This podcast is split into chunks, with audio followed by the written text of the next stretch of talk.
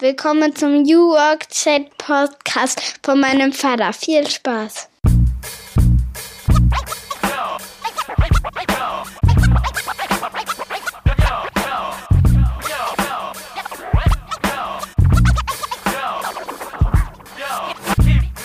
Und damit moin und einen wunderschönen guten Morgen aus Rostock City. So wie jeden Freitag 7.30 Uhr starten wir auch heute in eine neue Episode rund um die Frage, wie können wir besser zusammenarbeiten, wie kommen wir auf neue Ideen und überhaupt, wie stellen wir uns unsere Kultur vor in unserem Miteinander. Heute zu Gast ist David Pohlmann, der gemeinsam mit seinem Team ein echt krasses E-Commerce-Startup hochgezogen hat aus eigener Kraft ohne Investoren und sie legen dabei ganz großen Wert auf ihre Unternehmenskultur. Sie arbeiten zu 100% remote und sie arbeiten in nur 30 Stunden. Richtig gehört. Sie brauchen keine 40 Stunden. Warum sie das tun, von wem sie sich inspirieren lassen haben, was auch die Station in Palo Alto damit zu tun hat, die David hinter sich hat. Das verrät er uns im Podcast. Ich wünsche euch ganz viel Spaß.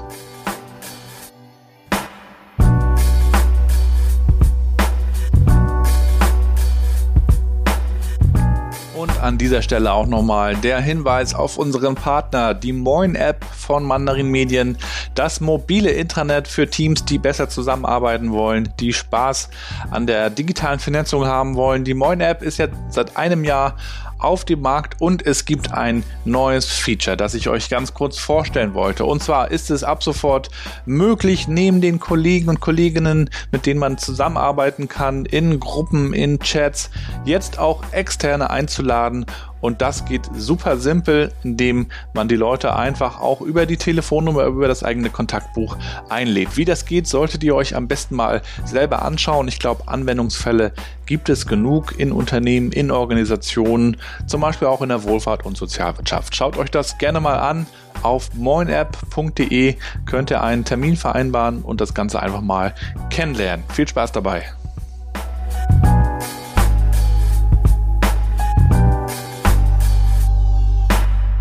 Ja, dann moin und willkommen zu einer neuen Folge meines Podcasts New Work Chat. Ich freue mich sehr, dass David zu Gast ist. Viele Grüße aus Rostock.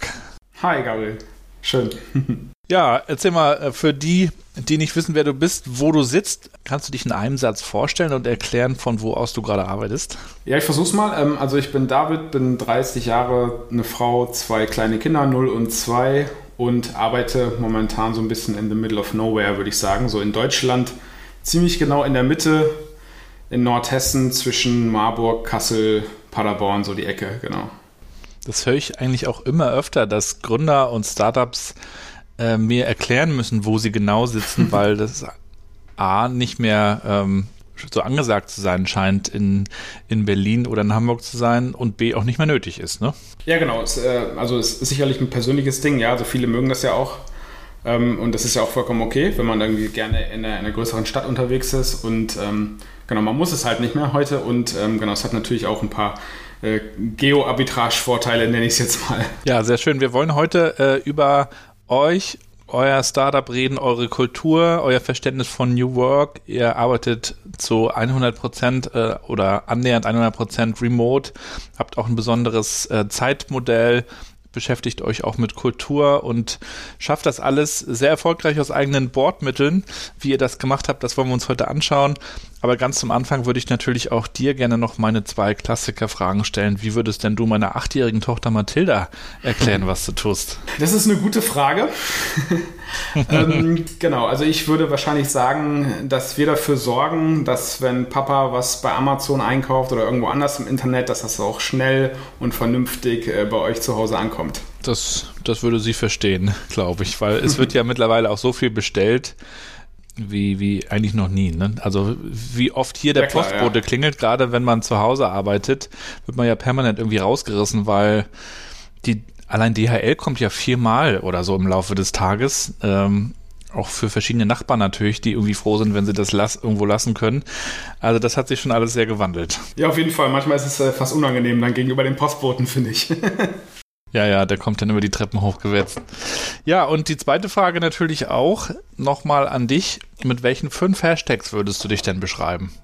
Familie, Eigenständigkeit, Freiheit, E-Commerce und Software.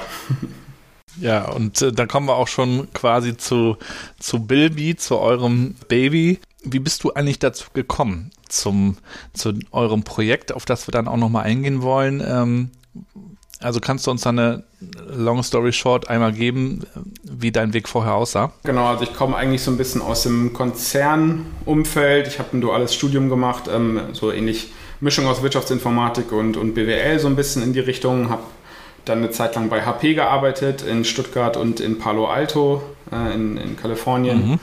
Ähm, war dann bei einem anderen IT-Dienstleister, aber auch noch sehr, sehr groß, sehr ähm, ja, ja, Konzern- äh, und Strukturgetrieben, prozessgetrieben ähm, und bin immer so ein bisschen so die, die Leiter runtergeklettert, immer weniger Mitarbeiter, immer kleineres Unternehmen sozusagen und habe dann irgendwann Ende 2015 äh, Jan, den, den Gründer von Bilby, kennengelernt und dann äh, mich so ein bisschen aufgedrängt. Jan war zu der Zeit eine One-Man-Show sozusagen. Ich habe dann erst so ein bisschen als Freelancer für Bilby gearbeitet und habe dann im Laufe von 2016 irgendwann mein, ja, mein sozusagen Company, mein, mein äh, Corporate Job gekündigt und bin dann Fulltime eingestiegen, genau. Wie hat dich denn die Zeit in Palo Alto geprägt? Was hast du da erlebt, woran du gerne noch zurückdenkst? Ja, also was mich am meisten geprägt hat, war so ein bisschen der, der Gründerspirit, würde ich jetzt mal sagen. Also zum einen so ganz, ganz strukturiert, dass einfach viele Events waren, die irgendwie Gründer, Gründer adressiert haben, ja, so irgendwelche Meetups oder einfach Veranstaltungen, wo man sich ausgetauscht hat. Also sehr, sehr strukturiert alles, was so das ganze Thema Unternehmertum betrifft. Auf der anderen Seite aber auch total unstrukturiert, hat man einfach gemerkt, dass das so total in der Mitte der Gesellschaft ist, das Thema. Egal, ob man irgendwie an der Bushaltestelle steht oder in einem Café sitzt und irgendwelchen Gesprächen zuhört, geht es eigentlich primär oder immer nur darum, sozusagen, ja, also mit allen Vor- und Nachteilen, die das auch mit sich bringt. Ja, also ist ja auch nicht nur, nicht nur gut, sozusagen, aber es hat mich ziemlich geprägt oder es hat mir vor allen Dingen so ein bisschen den Unterschied aufgezeigt zwischen, zwischen Deutschland, was ja auch hier bei uns so ein bisschen als Pionierland gilt, sozusagen, und, und äh, dem Silicon Valley sozusagen, wo das einfach einen ganz anderen Stellenwert hat und viel mehr auch so im Alltag der Leute einfach angekommen ist. Ja. In Amerika wird ja auch immer vom Traum gesprochen. Jeder hat ja auch irgendwie einen. Hier ist das eher selten Gesprächsthema. Ähm, oder wenn, dann wird man auch als Träumer so ein bisschen negativ äh, bezeichnet oder gesehen. Siehst du das auch so, diese große Diskrepanz eigentlich, ohne Wertung? Ja, also ich sehe auf jeden Fall eine große Diskrepanz sozusagen. Ja, also der, oder in, in Deutschland sozusagen ist vielleicht auch das, das Geschäftsmodell muss schon eher solide sein, ja, damit es gewürdigt wird, sage ich jetzt mal ganz vorsichtig und irgendwie ein bisschen ähm, zu digitale oder vielleicht auch zu gewagte Geschäftsmodelle werden dann eher belächelt. Den Eindruck habe ich auch so ein bisschen, wie, wie du es vielleicht gesagt hast. Ähm, oder eben auch nicht ganz so, ganz so ernst genommen. Und in den USA ist es vielleicht eher so ein bisschen umgekehrt. Ja? Also da ist es wahrscheinlich eher öde und, und strange, wenn du irgendwie, keine Ahnung, ein Industrie- oder ein Handwerksunternehmen aufmachst und äh, ja, eher sozusagen State of the Art sozusagen sich irgendwie mit was Innovativem zu beschäftigen. Und welche Gründer haben dich da auch inspiriert? Gab es da so ein paar Role Models für dich? Schwer zu sagen, jetzt ganz einzelne würde ich jetzt nicht sagen. Also jetzt nicht so die ganz klassischen, ganz großen, würde ich sagen, eher unbekanntere. Also was mich immer fasziniert, ähm, sind halt Gründer, die, die es irgendwie schaffen, so aus eigener Kraft was aufzubauen. Ne? Gerade so im Silicon Valley ist halt auch super viel Risikokapital und so, ja, und da denke ich, ist es vielleicht auch manchmal ähm, leichter, das Geld anderer Leute auszugeben, aber gerade die Gründer, die vielleicht nicht so ganz äh, krass in den Medien sind, ähm, aber es halt wirklich so aus eigener Kraft schaffen, ein, ein, Unternehmen aufzubauen, was trotzdem, was schnell wächst, was irgendwie viele Mitarbeiter zufriedenstellt, was profitabel ist, das, das finde ich immer ganz spannend und genau das versuchen wir natürlich auch selber so ein bisschen ähm, ja, nachzueifern im weitesten Sinne. Wir bauen ja bei uns bei Mandarin, der Digitalagentur, bei der ich bin, auch gerade ein ja, Startup-ähnliches Konstrukt auf aus eigenen Mitteln. Bei uns geht es ja um äh, interne Kommunikation, Social Intranet.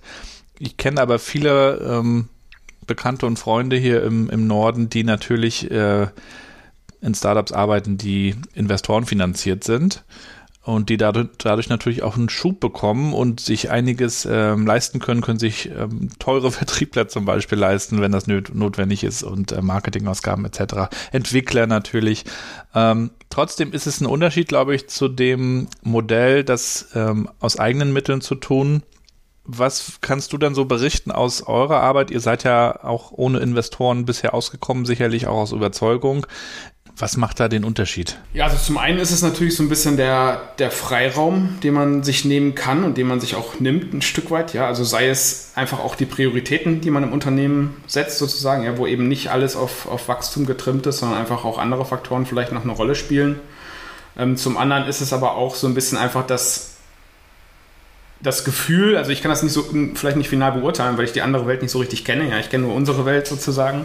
aber das Gefühl, das halt eben irgendwie geschafft zu haben, so aus eigener Kraft sozusagen, ne? wirklich aus eigener Kraft zu sagen, okay, wir haben jetzt ein Unternehmen, das kann ähm, den Lebensunterhalt von einer Person äh, äh bedienen sozusagen oder finanzieren, irgendwann von zwei, drei, vier und dann irgendwann vielleicht von 30 Personen, ohne dass man eben äh, ja, Unterstützung von außen bekommen hat, sozusagen. Das finde ich schon auch irgendwie einfach so vom, vom Gefühl her was Spezielles und was Besonderes. Und ähm, wie gesagt, ich kenne die andere Welt nicht, aber ich kann mir schon vorstellen, dass da so ein bisschen der Bezug zum Geld oder vielleicht auch der, der Bezug zum, zum Wachstum einfach nicht so gegeben ist, wie das jetzt bei uns so der Fall ist. Und was ich jetzt nochmal ganz neu für mich gelernt habe, ich komme ja aus dem Bereich Kommunikation und ich lerne jetzt nochmal ganz neu, äh, wie man eigentlich verkauft.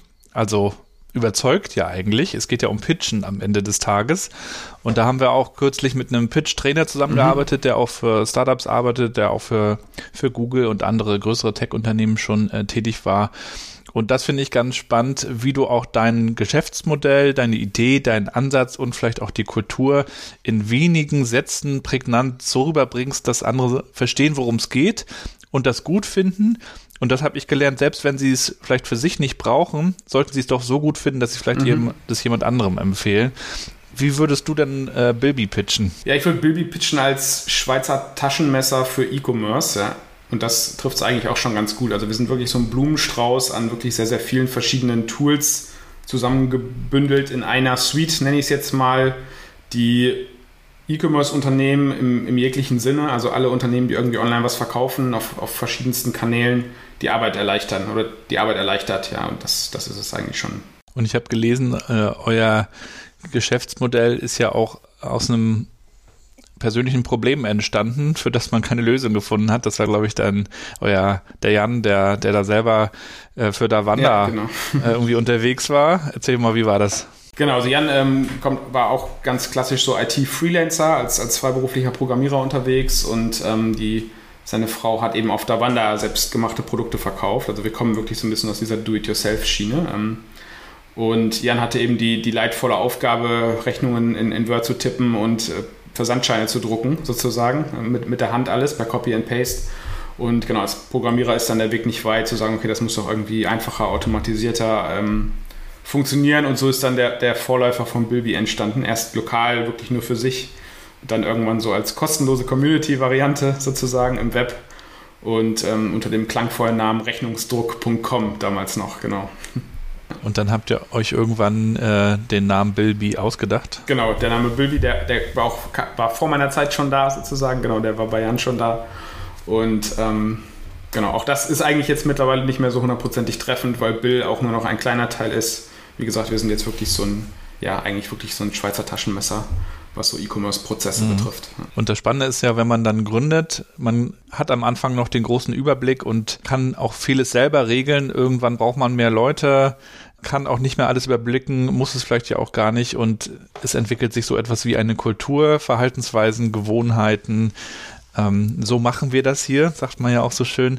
Ähm, wie hat sich dann eure Kultur entwickelt ähm, in den letzten Jahren? Ja, ja, genau. Die hat sich am Anfang sehr, sehr langsam entwickelt. Also wir sind am Anfang super konservativ gewachsen und waren bis ähm, 2019 oder Ende 2019 ungefähr zehn Mitarbeiter.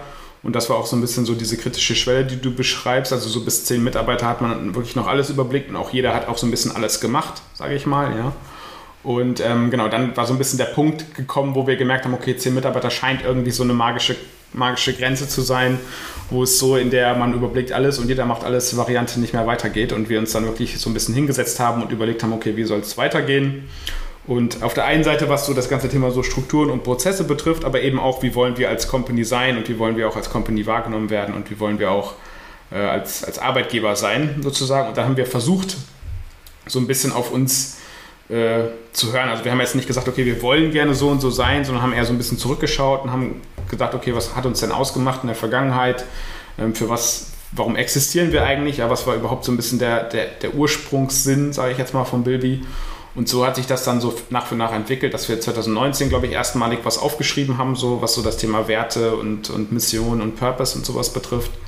Und genau, das haben wir dann nochmal, ich glaube, ja, ungefähr Ende 2020 nochmal so ein bisschen konkretisiert, nochmal so ein bisschen finalisiert. Und genau, also da haben wir uns wirklich Gedanken gemacht, ja, und haben das tatsächlich auch mal so ein bisschen zu Papier gebracht. Ich glaube, es ist auch wichtig, dass man sich dessen mal bewusst ist und das nicht immer nur so zwischen den Zeilen wahrnimmt. Dass man sich darauf dann auch beziehen kann ja. und darauf committen kann. Genau, ne? ja. Beim Thema Purpose finde ich es immer ganz interessant. Da gibt es auch eine große Diskussion. Also es gibt diejenigen, die sagen, wir wollen einfach unseren Job gut machen für den Kunden der Lösungsanbieter äh, sein in dem Bereich. Es gibt aber auch andere, auch Startups, die sagen, wir, wir sehen uns schon auch einer gewissen Verantwortung gegenüber, also gegenüber der Gesellschaft, der Umwelt, vielleicht auch der, der großen Probleme. Ähm, wie seht ihr das denn? Ja. Spürt ihr da eine, eine, Verantwortung, Verantwortung in der Richtung oder sagt ihr einfach, wir wollen äh, effizient nach vorne powern? Ja, wir hatten mal so, ein, so einen Coach und der hat gesagt, ähm, bei so dem Thema Purpose finden, hat er gesagt, entweder landet man am Ende immer bei, ich möchte die Welt äh, verbessern, so, oder also so Weltverbesserer oder Weltfrieden sozusagen und äh, die, der andere Pfad ist Weltherrschaft. So diese beiden Pfade gibt es, ohne das eine oder das andere gut oder schlecht äh, zu bewerten. Und ähm, genau, wir sind ähm, gefühlt eher auf dem, auf dem, dem Weg der, des Weltfriedens unterwegs, äh, wenn das natürlich auch jetzt ein bisschen hochtrabend klingt. Trotzdem haben wir so ein bisschen als so intrinsische Motivation oder auch als Purpose so das ganze Thema Vielfalt im E-Commerce, weil wir halt sehen oder wir kommen halt auch dieser Welt, aus dieser Welt, wo alles irgendwie konsolidiert wird im E-Commerce auf, auf Marktplätze wie Amazon und Alibaba und weiß ich nicht, alles wird so ein bisschen konsolidiert und der kleine E-Commercer, der kleine Händler wird eigentlich abgehangen und ähm, ja, unser, unser Purpose ist eigentlich, und das umfasst eigentlich so ein bisschen alles, ist halt dieses Thema Vielfalt im E-Commerce, dass wir halt sagen, okay, wir wollen eben speziell die Flop 90 Prozent der E-Commerce-Unternehmen adressieren und nicht die Top 10% der E-Commerce-Unternehmen. Und das soll halt auch dazu führen, dass man auch als Konsument vielleicht eine größere Vielfalt hat im E-Commerce und halt immer nicht sozusagen standardmäßig direkt auf Amazon.de geht, sondern einfach da auch ein bisschen mehr Vielfalt hat. Und das ist so ein bisschen unser, unser Antrieb sozusagen neben den, neben den wirtschaftlichen und, und allgemeinen Interessen, sage ich jetzt mal. Genau. Es wird ja für kleine Händler auch immer schwerer, selbstständig aktiv zu sein. Total, ja. Ohne Amazon zum Beispiel zu arbeiten, so wie es auch im Tourismusbereich ganz schwer ist, ohne Booking zu arbeiten. Habt ihr da eine, eine Meinung zu?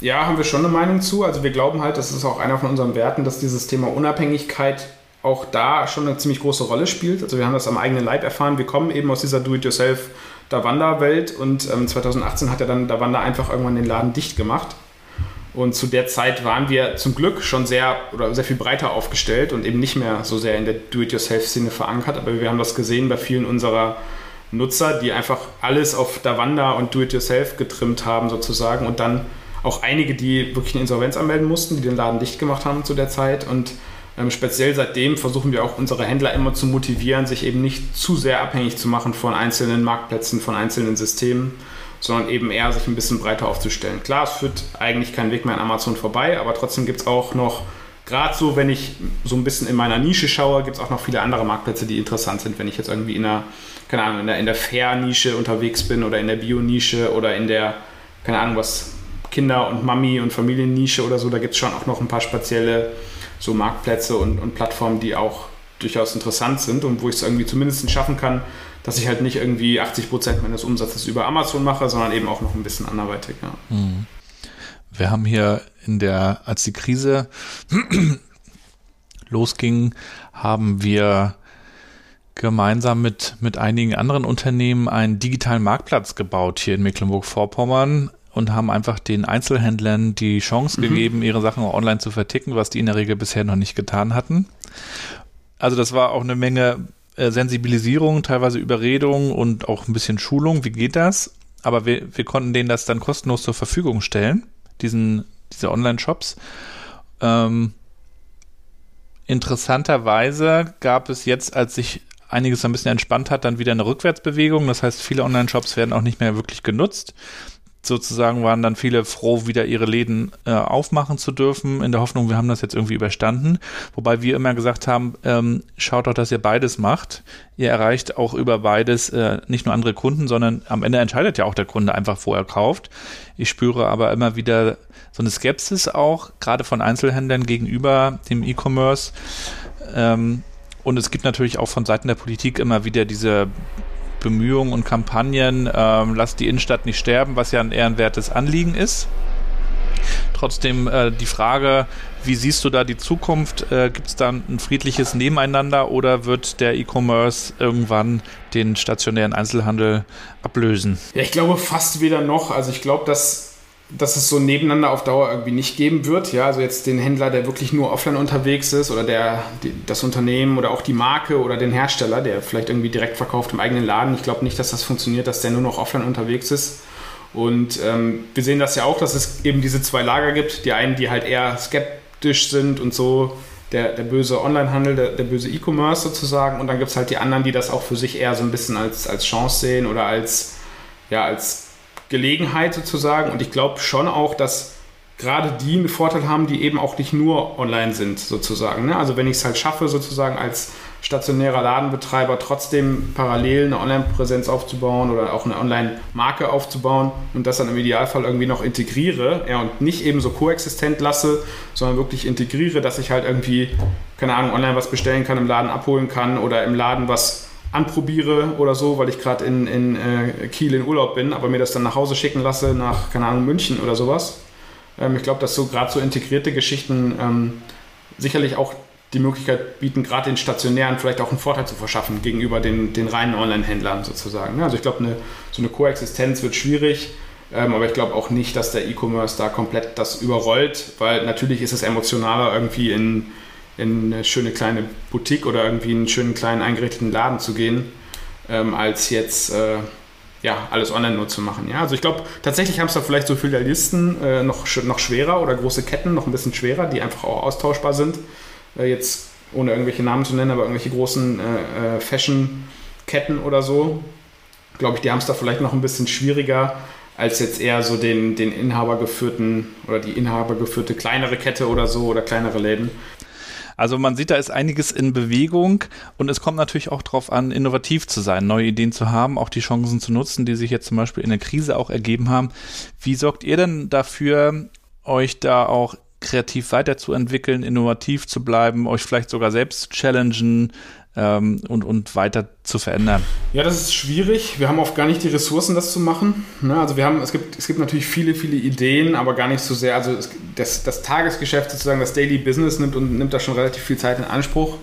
Und ansonsten gucken wir eigentlich immer, dass wir versuchen nicht so jetzt Marktforschung zu betreiben und dann selber irgendwie irgendwelche coolen Ideen umzusetzen im Produkt, sondern versuchen eigentlich immer auf die User zu hören. Also wir denken halt oder wir sind halt davon überzeugt, dass der User, der Bilby-User sicherlich der bessere E-Commerce-Experte ist. Ja, zumindest mittlerweile. Früher waren wir vielleicht auch noch näher dran am E-Commerce-Thema, aber mittlerweile ist er sicherlich der, der Experte und wir, wir gucken immer und hören immer so ein bisschen auf das, was die User sagen. Und wenn die User halt sagen, okay, der nächste heiße Scheiß ist irgendwie Otto-Marktplatz, dann gucken wir, dass wir den Otto-Marktplatz irgendwie anbinden.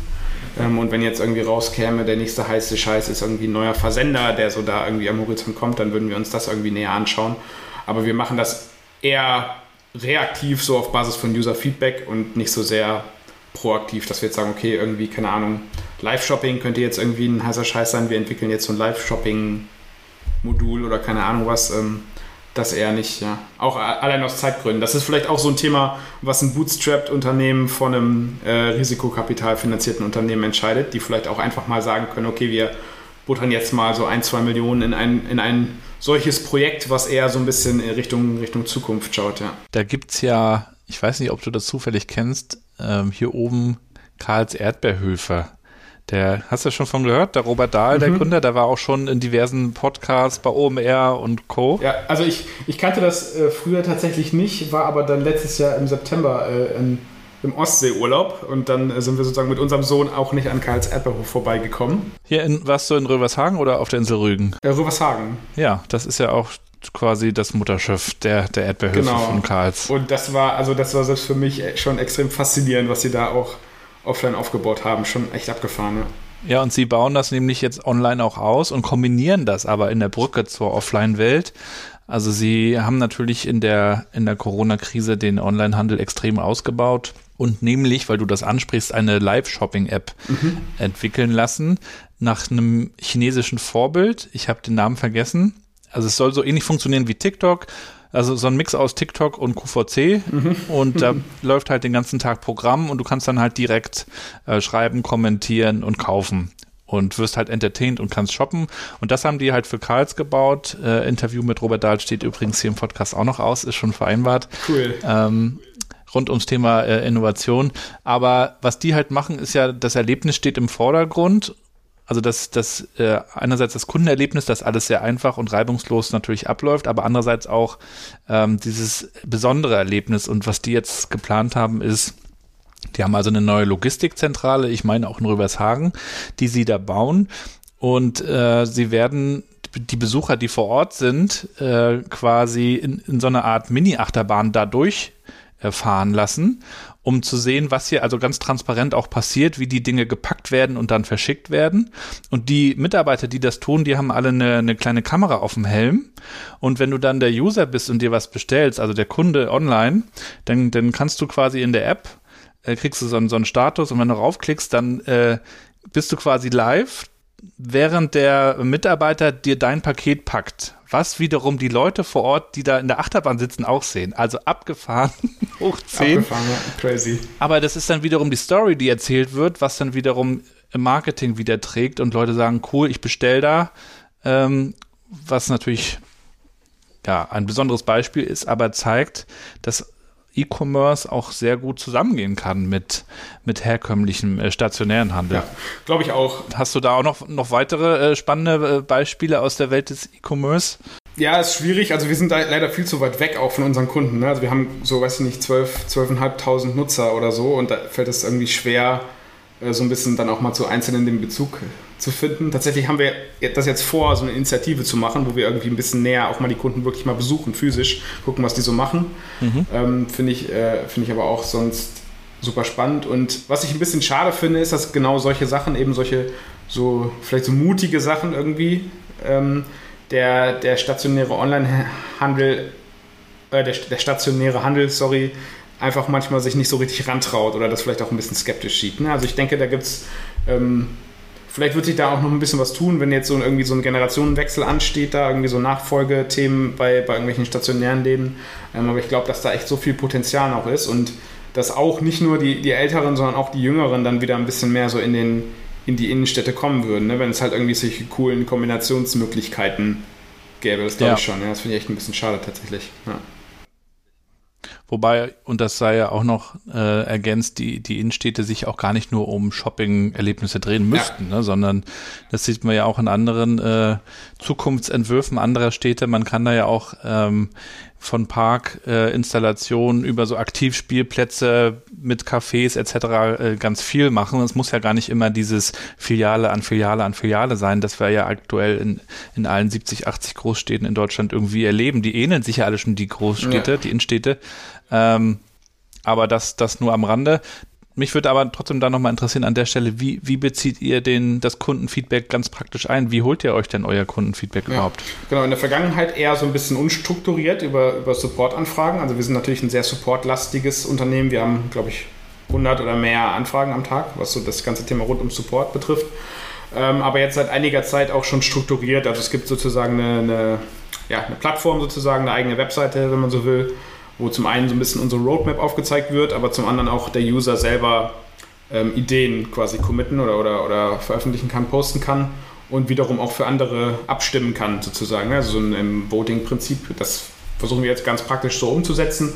Wir haben das ähm, nicht so als Big Bang gestartet, weil wir so ein bisschen die Angst hatten, plötzlich, dass dann 12.000 User äh, sozusagen die Plattform stürmen und wir quasi gar nicht mehr hinterherkommen, sondern haben das eher so ein bisschen hier und da mal durchsickern lassen. Und mittlerweile ist das aber auch schon ganz gut verbreitet und wird auch viel genutzt.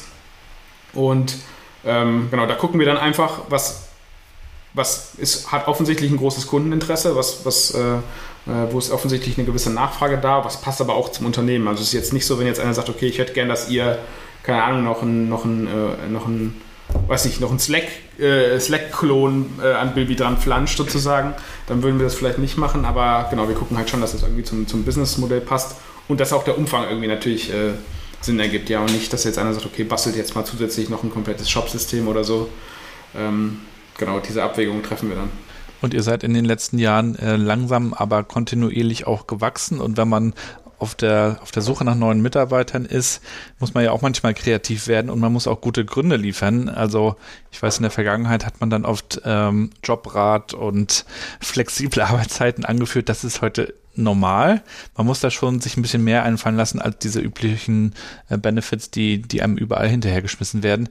Was sagt ihr denn Bewerbern oder Interessenten, warum sollten die sich bei euch bewerben? Ja, mittlerweile funktioniert das zum Glück ganz gut. Ähm, also da, da hat sich gerade in den letzten, ich sag jetzt mal 18 Monaten oder eigentlich fast nur 12 Monaten extrem viel getan. Also in der Vergangenheit war das genauso, wie du beschrieben hast. Wir haben äh, vielleicht eine Bewerbung im Monat bekommen, manchmal eine in zwei Monaten oder so. Wir haben auch sehr äh, pessimistisch und reaktiv auch nur Stellenanzeigen veröffentlicht, so ganz klassisch in der Jobbörse vom Arbeitsamt oder so, also gar nie in irgendwelchen ähm, Medien oder sowas. Also das war super, äh, super pessimistisch und auch mit, mit entsprechend äh, geringem Erfolg. Und wir waren dann auch so ein bisschen gezwungen, ähm, ja, mehr oder weniger fast jede halbwegs passende Bewerbung auch dann anzunehmen.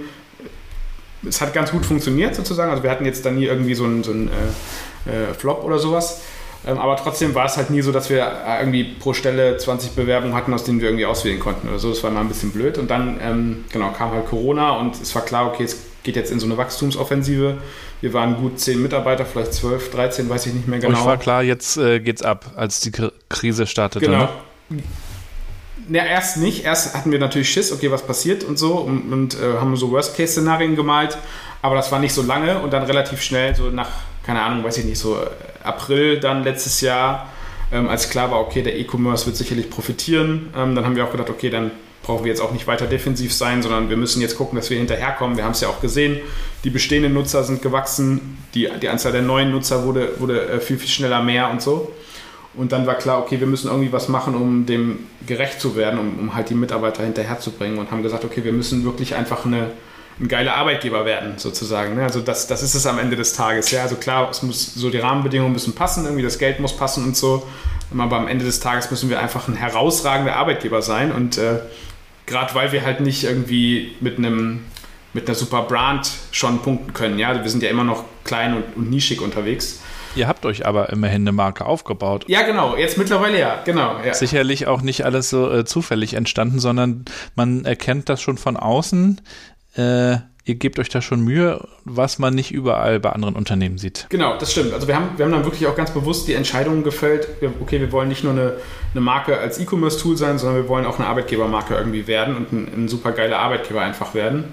Und haben dann gestartet mit zwei radikalen Entscheidungen. Hast du auch am Anfang schon gesagt, einmal, dass wir eben 100% Remote eingeführt haben äh, und damit auch wirklich 100% Remote. Also wir haben die, die Büros gekündigt, die es, die es gab tatsächlich und parallel ähm, eine 30 Stunden Vollzeitwoche quasi bei, bei gleichbleibendem Gehalt für die bestehenden Mitarbeiter und eben halt auch für die neuen Mitarbeiter. Und das waren so die beiden radikalen Entscheidungen, die wir Mitte letzten Jahres dann gefällt haben und die ja auch so ein bisschen so den, den Kick-off gegeben haben für, den, für diesen Weg Richtung geile Arbeitgeber, Richtung geile Arbeitgebermarke.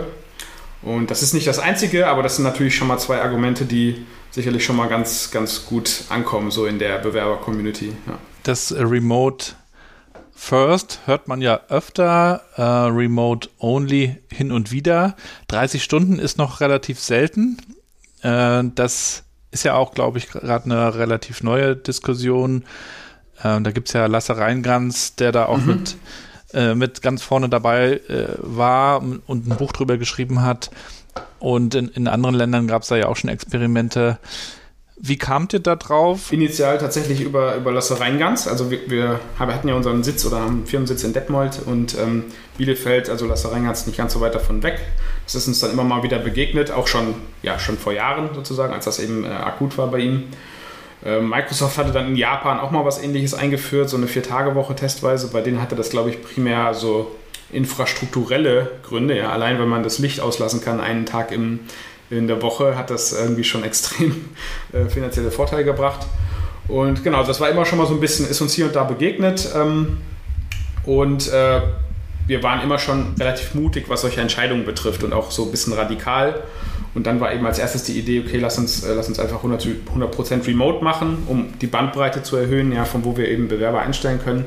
Und dann war relativ schnell auch die Idee, okay, wenn wir jetzt so einen krassen Schnitt machen, was einfach viele Veränderungen mit sich bringt, Arbeitszeit, Arbeitsort und Co., dann können wir doch auch jetzt einfach mal das ausprobieren, äh, ganz bewusst ausprobieren. Wir haben uns so ein bisschen Reißleine gesetzt zum 31.12. letzten Jahres, so wenn es völlig in die Hose gegangen wäre, dass wir wieder hätten zurückrudern können sozusagen. Also wir haben nicht, nicht direkt ähm, Arbeitsverträge angepasst und ähm, genau, dann haben wir es einfach gemacht, so von, von heute auf morgen mehr oder weniger. Aber wie kann man sich das dann praktisch vorstellen? Also ich freue mich jetzt auch gerade über eine flexible Arbeitseinteilung, die ich selber vornehmen kann. Also ich kann schauen, mit wann ich mit meinen Kunden spreche. Äh, ich kann neben mittendrin Blöcke einbauen, wo ich meine Tochter äh, abhole.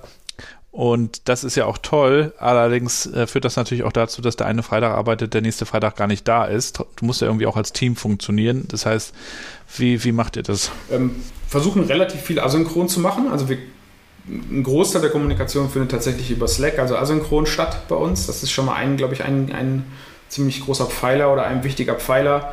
Ansonsten gucken wir, dass wir so einen gewissen Meeting-Rhythmus haben, was so tägliche Meetings betrifft. Die sind teilweise synchron, teilweise auch asynchron.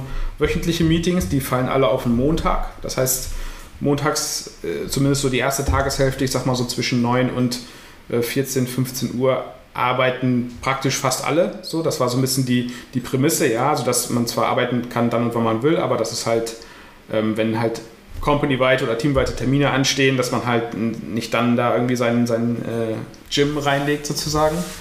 Und, ähm, aber das war es dann eigentlich auch schon. Ja, und äh, was darüber hinausgeht, ähm, gibt es relativ wenig Rahmenbedingungen. Wir haben gesagt, dass die Leute an mindestens vier Tage die Woche arbeiten sollen, also nicht an zwei Tagen jeweils 15 Stunden sozusagen. Das ist dann natürlich auch so ein bisschen kontraproduktiv im wahrsten Sinne des Wortes, ähm, dass sie auch nicht länger als sechs Stunden ohne Pause arbeiten sollen, also nach sechs Stunden spätestens eine Pause machen sollen. Ähm, so ein paar ja, so ein paar kosmetische Rahmenbedingungen. Das ist ja auch eigentlich vom Gesetzgeber so gedacht, ne? Das ist, das ist erstens vom Gesetzgeber so gedacht, genau, und ähm, nichtsdestotrotz ähm, war es uns halt wichtig, auch trotzdem zu sagen, okay, ihr, ihr sollt halt äh, das auch so nutzen, dass das auch euch produktiver macht, ja, und euch auch was bringt sozusagen. Ne? Und jetzt nicht irgendwie äh, nur, damit ihr quasi fünf Tage die Woche nicht arbeiten müsst, irgendwie alles kondensieren sozusagen, genau.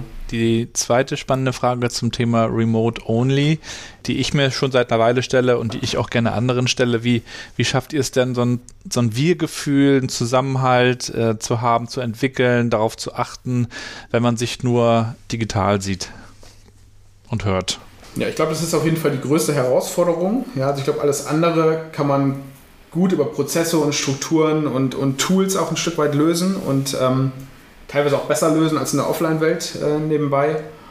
Und genau das ist, glaube ich, der, wirklich die größte Herausforderung. Und ähm, wir haben da verschiedene Sachen ausprobiert. Manche funktionierten gut und manche weniger gut. Und wir sind da auch noch nicht äh, perfekt sozusagen. Ja, also wir haben ähm, alle drei Monate so zweiwöchiges Company-Event, sage ich jetzt mal, ein virtuelles zweiwöchiges Company-Event, wo einfach an Themen gearbeitet werden, beruflicher Natur, die jetzt nicht so Daily Business sind, was auch dazu führt, dass zum Beispiel die Teams, die sonst nicht miteinander arbeiten, öfter mal zusammenarbeiten, wo aber auch einfach so, ich sag jetzt mal so Spaßtermine stattfinden, irgendwie ein gemeinsames Kochen, äh, ein gemeinsamer Quizabend, solche Sachen, die wir einfach so ganz bewusst aktiv machen, um da wieder so ein Momentum zu kriegen und das merke ich auch bei mir selbst, das funktioniert auch. Also danach ist man dann immer so ein bisschen so euphorisiert sozusagen und das hält dann auch eine gewisse Zeit, vielleicht nicht ganz bis zu den nächsten drei Monaten, aber es ist auf jeden Fall schon mal ein ganz guter Anfang.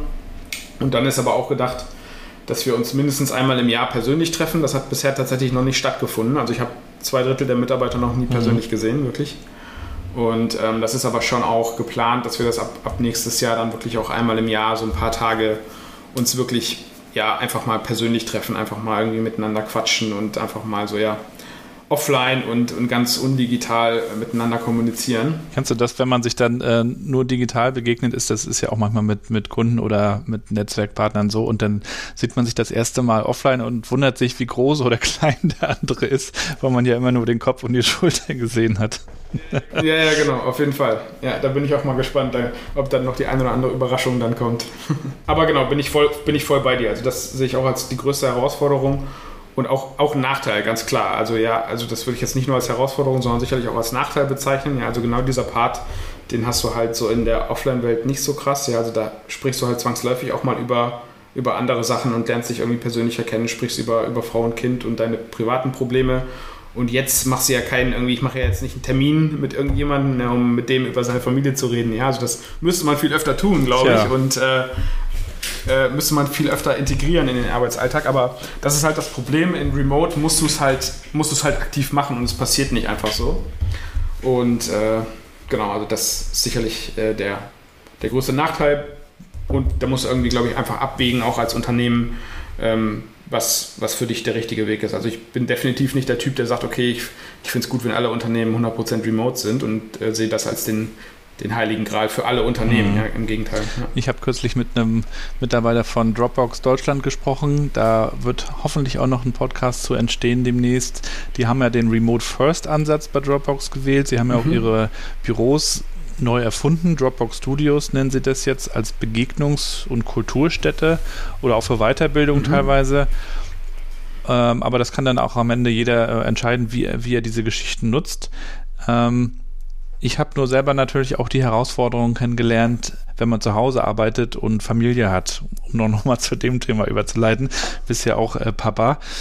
Also wie kommst du eigentlich persönlich in so einen Work-Mode, auch im Kopf? Weil das st stelle ich fest, fällt mir echt manchmal schwer, wenn äh, irgendwie ein Raum weiter sitzen die Kinder am Tisch und ähm, dallern rum, machen Quatsch, dann musst du kurz mal rüber, dann musst du wieder zurück, dann hast du deinen Kundencall, äh, dann fällt irgendwo was runter. Also A, diese Konzentration, aber auch B, so dieser Tunnel, in den man ja irgendwie auch so ein bisschen rein muss den man sonst im Büro vielleicht früher hatte, weil man dann einfach ja auch keine Anblickung hatte. Also jetzt ganz konkret bei mir ist es räumlich ganz gut gelöst. Also mein Büro ist relativ weit weg vom Rest des Geschehens. Also da ist sozusagen noch, das ist so ein bisschen abseits und daneben ist noch der Hauswirtschaftsraum und erst dann kommt Flur und Küche sozusagen. Also da ist nochmal so ein Pufferraum dazwischen. Räumlich passt das ganz gut. Ansonsten haben wir es so gelöst, dass ich, ähm, also meine Frau kennt zum Beispiel meine Termine. Ja, und mit Termine meine ich eben solche Termine, wo ich mit jemandem anderen irgendwie äh, kommuniziere und spreche. Und ähm, da funktioniert das ganz gut. Ja, dann werde ich auch äh, in den Zeiten allein gelassen, außer dass das jetzt wirklich sozusagen eine Vollkatastrophe passiert. Man müsste einfach draußen an der Tür so, ein, so eine Lampe äh, on air blinken lassen, ja, wie im Radio. Ta tatsächlich, tatsächlich bin ich auf der Suche nach genau sowas. Ja, also am besten irgendwie noch gesund mit dem Google Kalender oder ja. so, was dann rot ist, wenn, wenn im Google Kalender ein Termin ist. Ja, das, das fehlt mir auch noch ein bisschen. Also ich hatte das neulich auch äh, Kunden, Kundencall und dann, dann kam unsere mittlere Tochter und dann Papa, sorry, Papa, ja, dann steht sie aber und bleibt da auch stehen. Und ich so, ja, einen Moment, was denn? Papa, wo ist das scheiß Ladegerät? das musst du auch erstmal weglachen. Ja. Also ist, wobei auf der anderen Seite, ich glaube, alle haben dafür auch mittlerweile Verständnis und uns also viele von uns betrifft das ja auch einfach, dass man das irgendwie so unter einen Hut bringen muss und die täglichen Katastrophen gehören ja dann auch mal dazu. Es sei denn, man hat ein eigenes Büro wie du, insofern sitzt du ja dann doch im Büro. Ja, genau, kann man so sagen. Also ich, ich, ich sehe es aber auch wie du, ich finde das jetzt auch nicht so dramatisch, ne? Also wenn das mal, wenn das mal passiert. Und auch, es gibt auch Situationen, wo, also wo ich dann auch ganz bewusst sage, okay, ich habe jetzt halt mal hier, keine, keine Ahnung, meinen mein Sohn auf dem Schoß oder so, weil das halt nur ein Meeting mit irgendwelchen Kollegen ist, ja, wo das auch nicht so schlimm ist und das macht es auch irgendwie, weiß ich nicht, authentisch, ja. Und ähm, man muss sich da ja auch nicht, nicht verstellen, finde ich sozusagen. Und es ist halt so, wie es ist.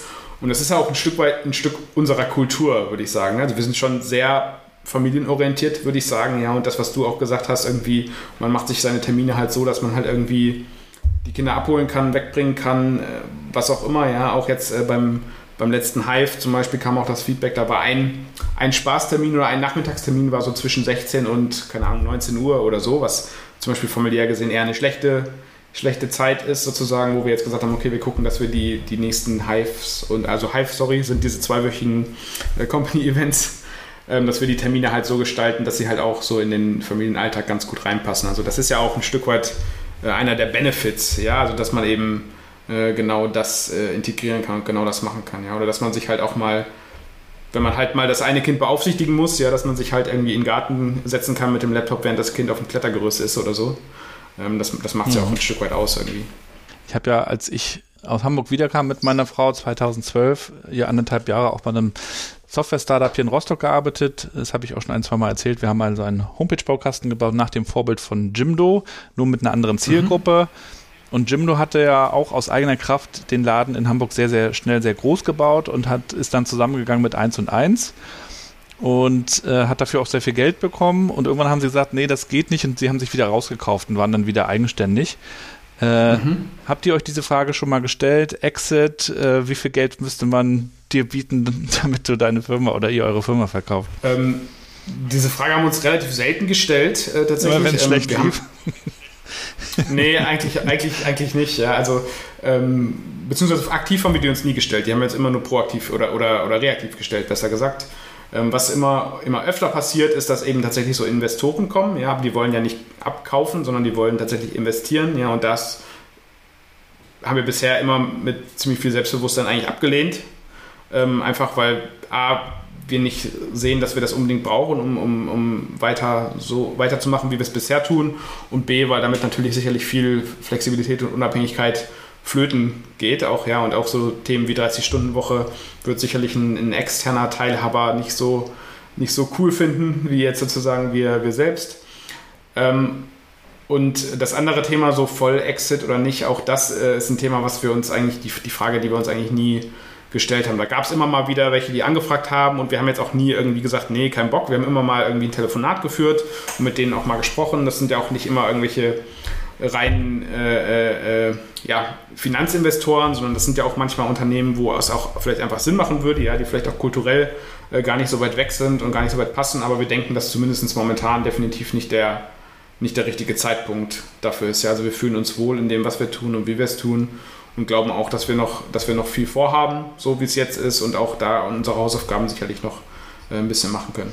Ich würde auch abschließend noch mal gerne einmal auf das Thema New Work in Startups kommen. Viele große Unternehmen, also Mittelständlerkonzerne, haben sich ja auch von Startups in der Vergangenheit inspirieren lassen, also angefangen bei Möbeln und Einrichtungen bis zu flexiblen Arbeitsmodellen bis zu Innovation. Trotzdem habe ich manchmal das Gefühl, dass es in Startups durchaus auch viel hierarchischer zugeht und viel, viel strenger, äh, auch von oben nach unten. Gab es auch das Beispiel vor einiger Zeit bei N26, als dann einige Mitarbeiter unzufrieden waren und gesagt haben, wir würden jetzt ganz gern eigentlich einen Betriebsrat gründen und dann der, der Chef der Valentin gesagt hat, kommt gar nicht in die Tüte, wir müssen schnell bleiben, ich muss die Entscheidung treffen, dann sind wir schneller, was natürlich ein Argument ist. Trotzdem äh, ist so die Frage, wie, wie verstehst du da New Work eigentlich? Äh, wie viel Mitbestimmung braucht es und wie viel klares von oben nach unten braucht es auch? Ja, also ich glaube, dass da ist vielleicht New Work oder da ist vielleicht Startup, nicht Startup gar nicht so sehr ein Thema wie die Größe des Unternehmens. Ja, also es gibt natürlich Startups, die jung sind, aber schon super groß sind. Und dann gibt es Unternehmen, die schon irgendwie ein bisschen was älter sind, aber noch relativ klein sind. Ich glaube, das spielt da vielleicht fast eher eine Rolle noch als das, als die, das Alter des Unternehmens sozusagen. Und ähm, also wir versuchen es bei uns, versuchen es ganz bewusst äh, so zu leben, ähm, dass wir wirklich äh, nicht nur das, das, das propagieren, sondern wirklich das auch leben, ja, dass die Mitarbeiter flexibel sind und frei sind und auch ein Stück weit ihre, ihre Entscheidungen frei treffen würden. Und das ist eben, dass wir unser Unternehmen und da, so wie wir Unternehmen, Unternehmertum auch leben und wie wir auch sagen, okay, wie wir, wie wir unsere Führungskräfte auswählen und die vielleicht auch schulen, dass das eben genau so passiert, dass gar nicht erst der, der Wunsch vielleicht von Mitarbeitern äh, besteht, sozusagen irgendwie, okay, wir brauchen einen Betriebsrat oder wir müssen da irgendwie äh, so, eine, so einen Gegenpol bauen. Ja, also das ist nie bei uns irgendwie Thema gewesen. Wir versuchen das immer äh, ja, einfach, einfach so zu handeln, dass, dass das gar nicht notwendig ist, sozusagen. Also wir sind, haben immer eine, eine, eine direkte Kommunikation, eine, eine, eine, freundschaftliche Beziehung auch ein Stück weit zu den, zu den Teams und den Mitarbeitern.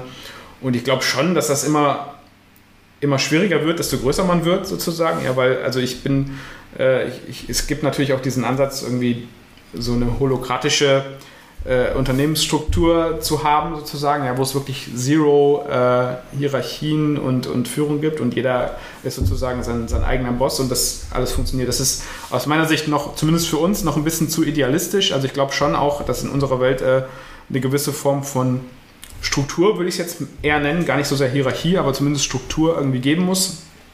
Und ähm, aber trotzdem glaube ich, ist es ein Unterschied, wie man die Strukturen halt lebt und wie man die Hierarchien halt lebt. Ob das halt wirklich so eine Art äh, diktatorische Struktur ist oder halt eher so, ein, so eine, ja, ich sag jetzt mal so eine, so eine, so eine coachende und mentorende Form von Führung. Und ähm, das ist auch was, was wir natürlich lernen mussten. Also wir sind, kommen als One- oder dann als Two-Man-Show und haben quasi alles gemacht und alles entschieden. Und ähm, jetzt gibt es halt diese Transformation hinzu, man muss A, Themen delegieren, man muss aber auch Vertrauen haben und man muss halt auch mal Entscheidungen nicht selber treffen und so. Ich glaube, das muss man schon auch lernen. Und aushalten, wenn es dann andere so entscheiden, dass man es vielleicht, ähm, man denkt sich vielleicht, ich hätte es jetzt eigentlich ganz anders entschieden, ne? Genau, und das, das müssen wir auch lernen. Und da gibt es immer mal auch noch Situationen, wo wir dann auch selber merken, okay, das, wir wollen das zwar irgendwie, dass, dass die Company entscheidet, aber letzten Endes haben wir es dann vielleicht doch selber entschieden. So, ja, also das sind, äh, das, das ist gar nicht vielleicht böse gemeint sozusagen. Ja, solche Situationen gibt es natürlich und das müssen wir einfach selber so ein bisschen lernen und gucken, dass wir da ähm, auch reinwachsen sozusagen in dieses, in dieses Wachstum. Mhm. Ja, spannend. Wir werden es weiter verfolgen. Euch auf jeden Fall viel Erfolg weiterhin bei eurer Reise, sowohl kulturell als auch in, in eurem Business natürlich. Ich würde dir natürlich auch gerne noch ein paar kurze Sätze rüberschmeißen, die du bitte spontan beendest, wenn du soweit bist. Mach das. in zehn Jahren ist Bilby ein Unternehmen, das 100.000 zufriedene E-Commercer betreut. Und wie viele Mitarbeiter hat? Hoffentlich nicht zehnmal so viele wie jetzt. Also ihr habt nicht den Anspruch, äh, exponentiell zu wachsen, was Mitarbeiter angeht, ne? Nee, was Mitarbeiter angeht nicht, genau, im Gegenteil. Ja, also wir sind, wir glauben, dass es, äh, oder wir versuchen das auch zumindest so, ja, also dass wir effizient mit den Mitarbeitern umgehen oder eben auch vielleicht uns eher für den besseren, teureren Mitarbeiter im Zweifel entscheiden. Ja, also das ist in der Vergangenheit nicht immer so gewesen, aber zumindest in Zukunft sind das so ein bisschen unsere Pläne. Und ähm, genau, gucken eher, dass wir, dass wir die Company skalieren können. Und skalieren heißt eben nicht, dass wir linear, äh, wie die Company wächst, auch die Mitarbeiter unbedingt äh, nachziehen müssen. Ich lerne am besten, wenn ich in der Natur bin und ein Buch lese oder ein Hörbuch höre. Beim Fahrradfahren irgendwo auf der Bank sitze. Ist das äh, dann abschalten oder arbeiten? Beides, beides würde ich sagen, ja. Also ich, ich, äh, ich lese tatsächlich äh, relativ wenig ähm, äh, äh, Fiction, ja, sondern also ich lese schon irgendwie klassisch, das ist wahrscheinlich auch so ein bisschen so ein, so ein Gen oder so ein Problem von, von unternehmerischen Leuten. Also ich lese irgendwie eher Sachbücher oder so. Ja, das heißt jetzt nicht, dass ich nur irgendwie Bücher über E-Commerce und, und Software lese, das nicht, aber halt schon eher so, so, ich sag jetzt mal so Persönlichkeitsentwicklungsbücher im weitesten Sinne oder höre die auch. Und deshalb würde ich auch sagen, ist das ein Mix aus, äh, aus Arbeit und, und Abschalten, ja. Weil eben auch viele Sachen, glaube ich, auch ähm, privat auf jeden Fall Sinn ergeben. Ja, also es, äh, genau, ich mache da auch nicht so eine riesen Trennung, muss ich auch zugeben manchmal. Ein großer Fail, aus dem ich gelernt habe, war.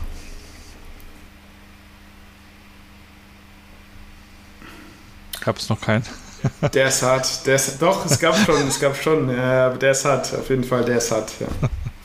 Ich überlege, was da gut passen würde. Also ich glaube, der, der, der größte Fail ist tatsächlich so ein bisschen, dass ähm, ich in der Vergangenheit habe ich so ein bisschen auf die, oder, oder was heißt in der Vergangenheit, so was so das Thema Ausbildung, Studium und Wahl der ersten Arbeitgeber betrifft, habe ich ziemlich viel so auf mein Umfeld auch gehört, so, also und auf so die, die generelle vorherrschende Meinung sozusagen, ja, so vernünftige Ausbildung, vernünftiger großer Arbeitgeber, sicherer, solider Job, so, ja, und der, die, die Entscheidung quasi dann so als, als erster Mitarbeiter zu Bilby zu gehen und auch da relativ viel auf der Strecke zu lassen in jeglicher Hinsicht, die ist mir nicht leicht gefallen und die habe ich auch möglicherweise auch ein bisschen zu lange vor mir hergeschoben. Ja, jetzt im Nachhinein äh, sozusagen, it, it, turned out good sozusagen, ja, aber ähm, das würde ich sagen, das würde ich wahrscheinlich, äh, wenn es mir gelingt, meinen Kindern raten oder zumindest versuchen, denen das Gefühl zu geben, dass sie nicht für mich irgendwie denken, sie müssten jetzt irgendwie da äh, äh, den, den Konventionen entsprechen, sondern vielleicht auch ein Stück weit auf ihr Bauchgefühl hören können. Ja.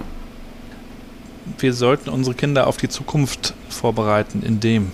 Ja, ist im Prinzip auch der Punkt, den ich eben schon gesagt habe, ja, indem man vielleicht eher mal versucht, auf sein, auf sein Bauchgefühl zu hören und ähm, vielleicht auch mal Risiken eingeht, sozusagen, ja, gerade in jungen Jahren. Also was, was hätte es mir geschadet, wenn ich äh, in 20, mit 20, 21 irgendwie ein Startup gegründet hätte, was dann mit 23, 24 kaputt gegangen wäre, ja, also dann steht mir die Welt immer noch offen, sozusagen. Und damals habe ich aber nicht so gedacht, damals war ich super sicherheitsorientiert, halt auch eher, eher konservatives Elternhaus und Co. Und ähm, genau, das würde ich versuchen, meinen Kindern zu vermitteln, ja, also dass man eben gerade als, als junger Mensch vielleicht auch mal das eine oder andere Risiko eingeht und äh, so ein bisschen eher gegen den Strom schwimmt. Ein Tipp, den ich jungen Gründern geben würde, ist Try and Error, definitiv. Ähm, also ja, das, das sagt es eigentlich schon. Ja, also ich glaube, ähm, ähm, gerade jungen Gründern auch wieder das Thema von eben, es, es kann eigentlich gar nicht so viel schief gehen, ja, dass, dass die Risiken zu groß sind. Ja, also jetzt auch gerade in Deutschland, ja, man wird natürlich auch in jeglicher Hinsicht aufgefangen. Es gibt irgendwelche Förderprogramme, Thema Exist-Stipendium und ähm, es gibt irgendwie ein, ein UG oder ein GmbH-Schirm sozusagen und ähm, da, gibt's, da sind wir, glaube ich, auch einfach in einer relativ komfortablen Situation. Ähm, was, was so dieses Thema betrifft und ähm, genau da einfach entsprechend mutig sein und Sachen ausprobieren und nicht, nicht zu viel Angst haben, ja, also gerade als junger Mensch. Das ist ja dann gleichzeitig auch Fluch und Segen, wenn wir in Deutschland natürlich das soziale Netz haben, was super ist, was es eigentlich nirgendwo in der Welt so gibt, aber gleichzeitig ist es vielleicht für einige so ein Plan B. Naja, wenn das nicht klappt, dann ist ja immer noch das da und diesen Plan B hast du ja zum Beispiel in den USA einfach nicht. Das heißt, du scheiterst, dann musst du natürlich wieder aufstehen und weitermachen, aber du scheiterst dann halt richtig. Das heißt, viele setzen dann auch wirklich 100 150 Prozent auf Plan A und ziehen es dann halt auch voll durch. Und dann sieht man ja, ob entweder oder. Und hier ist es, glaube ich, oft so, dass man denkt, naja, es ist schon schwer zu gründen und dies und jenes. Und na gut, und wenn nicht, dann halt das. Das ist vielleicht dann. Ja, das stimmt. Das stimmt. Das ist auch immer so ein, so ein Argument, ähm, was ich bei, bei Bootstrap versus äh, Risikokapital finanziert äh, sehe, sozusagen. Ne? Wenn es so ein bisschen dein wenn du auf dich allein gestellt bist, so wenn es dein eigenes Geld auch irgendwie ist am Anfang und versus es ist irgendwie die, die Millionen von jemand anderem, der mich über Wasser hält. Ähm, da genau könnte ich mir auch vorstellen, dass so das Thema Commitment auf jeden Fall eine Rolle spielt. Mhm. Ja. ja. spannend. Also herzlichen Dank für den Einblick in die Bilby-Welt und in, in deinen persönlichen äh, Kosmos. Äh, viel Erfolg weiterhin. Wo sollte man dir und euch denn folgen? Also was das Thema Arbeitgebermarke betrifft, auf jeden Fall auf LinkedIn, würde ich sagen. Ich glaube, da, da posten und kommunizieren wir auch eher solche Themen, ja, die so als, als äh, Arbeitgeber oder, oder, für Mitarbeiter, mögliche Mitarbeiter relevant sind. Ansonsten ist auch äh, auf jeden Fall unser Instagram-Kanal recht spannend. Ähm, da haben wir immer lustige, lustige Videos und lustige Reels am Start. Also da, da gibt ihr euch auch ein bisschen Mühe, weil gerade wenn so Richtung Reels geht oder vielleicht sogar so TikTok, äh, das höre ich jetzt eher selten von Startups. Klar, LinkedIn ist irgendwie gesetzt, aber ja. Ja, ja, ja klar. Also genau, also das macht jetzt für uns auch, wir machen jetzt Instagram und, und, und TikTok nicht, um, um Kunden zu generieren. Ja, das muss man Ach, halt auch einfach TikTok so sagen. Tatsächlich? Also, Nee, nee, nee, nee, wir sind nicht bei TikTok. Wir sind nicht bei TikTok. Aber, aber auch Instagram, das ist jetzt nicht die Plattform, wo wir irgendwie unsere meisten Leads herholen, sozusagen. Das ist dann eher so ein bisschen so, ah, das Thema Community-Arbeit. Ja, also die, die uns da folgen, sind oder kennen uns sicherlich schon oder, oder äh, haben irgendwie schon eine Connection zu Bilby. Aber natürlich auch so ein bisschen das Thema einfach irgendwie zeigen, okay, was ist denn hinter der Software Bilby? Ja? Also wie sieht das Team hinter der Software Bilby aus? Was machen die? Äh, was für Leute sind das? Was haben die für Flausen im Kopf? Und ähm, genau, eher so in die Richtung. Vertrauensbildende Markenmaßnahmen. Sozusagen. Genau, sozusagen. Ja, cool. Hat mir auf jeden Fall viel Spaß gemacht. Äh, ich finde das cool, dass ihr so euren eigenen Weg geht und ähm, den Rest wahrscheinlich gut im Blick habt, fest im Visier, aber äh, ihr zieht das aus eigener Kraft durch. Also Respekt und weiterhin alles Gute. Dankeschön, hat Spaß gemacht. Dann bis bald. Mach's gut. Ciao. Ciao. Und das war's auch schon wieder. New Work Chat heute mit David von Bilby, einem jungen Papa, der mit einer neuen Unternehmenskultur sein Startup erfolgreich machen will. Spannend, wie diese drei Themen, die mich ja auch so beschäftigen, so zusammen gut funktionieren können. Folgt dem David mal. Ich hau euch die Links wie immer in die Show Notes und ich danke euch auch für euer Feedback zu all den Folgen, die bisher erschienen sind und gerne auch zu dieser Folge. Schreibt mich an über LinkedIn und Twitter sehr gerne oder auch über meinen Blog. Und wenn ihr mich unterstützen wollt, diesen Podcast supporten möchtet, dann seid ihr auch dazu herzlich eingeladen. Das könnt ihr tun, indem ihr zum Beispiel diesen Podcast teilt, weiterleitet oder wenn ihr ihn bewertet, zum Beispiel bei Apple Podcasts ein paar Sterne raushaut. Das wäre wirklich toll. Vielen Dank für eure Unterstützung. Ansonsten freue ich mich auch über Empfehlungen und über Tipps. Wen sollte ich hier mal interviewen? Mit wem sollte ich mal sprechen? Welche Themen sind euch wichtig im Kontext New Work und Arbeit der Zukunft? Vielen Dank dafür. Schöne Grüße aus Rostock City. Lasst euch gut gehen. Genießt den Herbst. Bleibt gesund und bleibt connected.